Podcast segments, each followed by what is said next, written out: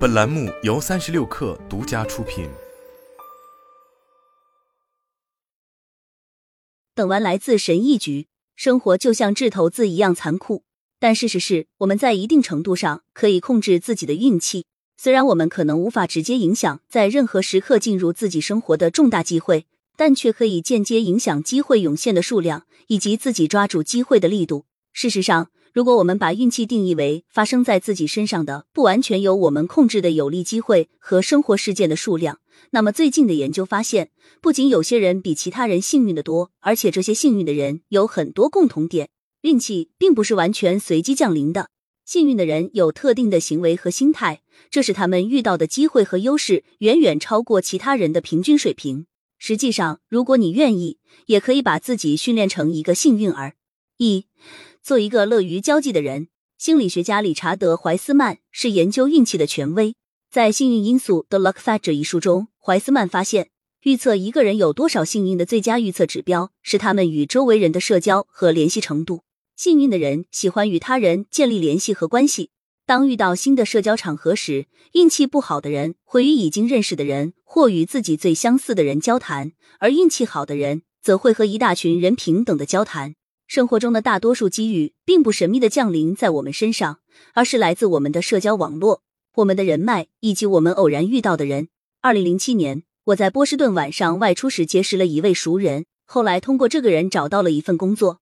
又一次，我在国庆派对上偶然认识了一个巡回演出的摇滚乐队的主唱，他和我碰巧在搭讪同一个女孩，从而获得了一次面试机会。一位博主最近写道，他在咖啡馆坐下来用笔记本电脑工作时。意外的与一位老人搭上了话，而这位老人恰好发明了有史以来第一台可编程计算机，于是他就和老人聊了一个下午。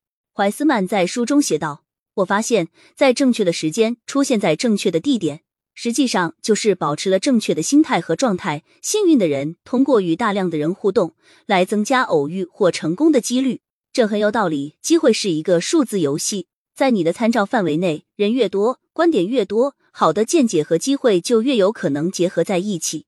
正如那句老话所说：“重要的不是你知道什么，而是你认识谁。”二，定期做些蠢事，幸运感觉更可能落在那些冒险做蠢事的人身上。这又回到了我们的认知偏差。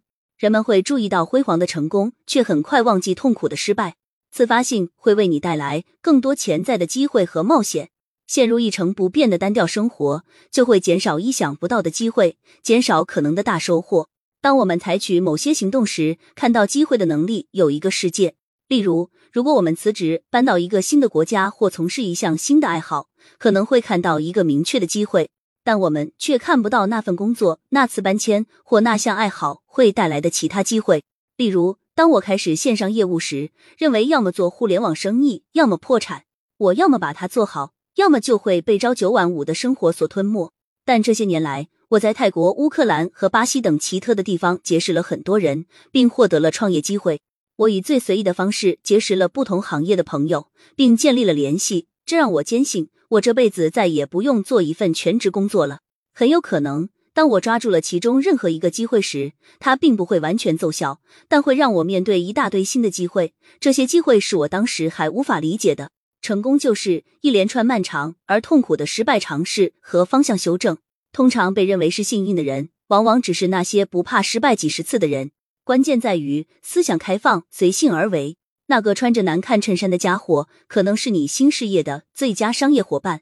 你哥哥拉你去参加的社交活动，可能会让你获得季后赛篮球赛的场边门票。那个推销的家伙，可能会把你介绍给你未来的配偶。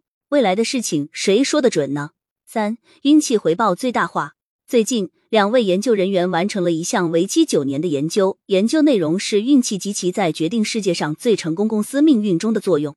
比尔盖茨这样的大亨，只是更频繁的获得更大的幸运吗？答案是否定的。事实上，研究人员在测量了数十家企业的两百三十个幸运事件后发现，超级成功的企业并没有比一般失败的企业获得更多幸运机会，反之亦然。让他们与众不同的是所谓的运气回报。所有企业都会受到正面和负面事件的影响，这些影响或许会以一种不可预测的方式改变业务发展。成功公司与其他公司的不同之处在于，他们会将正面运气最大化，将负面运气最小化。他们的 ROI 很高。当比尔盖茨发现自己有机会为最初的 Altair 操作系统编程时，他连续几周不眠不休翘课，经常几天不睡觉，就是为了抓住这个机会。他能够意识到这是一个千载难逢的机会，而且他有足够的能力去抓住它。这就是高 ROW。研究人员发现，超级成功的公司经常能够做到这一点。尽管其他公司也有类似的幸运情况，但最成功的公司会将运气最大化。此外，最优秀的公司能够最成功的将坏运气降到最低，甚至在某些情况下将厄运转化为实力和优势。而失败的公司则不然，一旦灾难降临，他们就会屈服。四、保持乐观的心态。我并不是要喋喋不休的列举乐观的好处。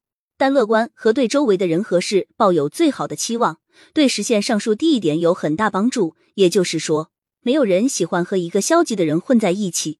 乐观和相信自己更有可能带来成功的表现，即使是相信自己很幸运，也会大大改变自己的成果。这并不是骗人的东西。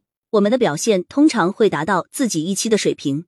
如果你一直期望自己比实际情况更好，那么研究表明，你更有可能提高并取得重大突破。一点点健康的妄想会让你走得更远。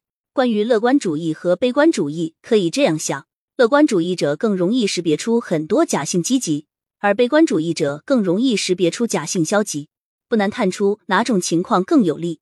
虽然乐观主义者有时会把热气腾腾的粪便误认为是黄金，但当一块真金出现在他们面前时，这些人是不会错过的。另一方面，悲观主义者会误以为自己遇到的黄金是垃圾，从而错失机会。那么，你是怎么看待自己所遇之事的呢？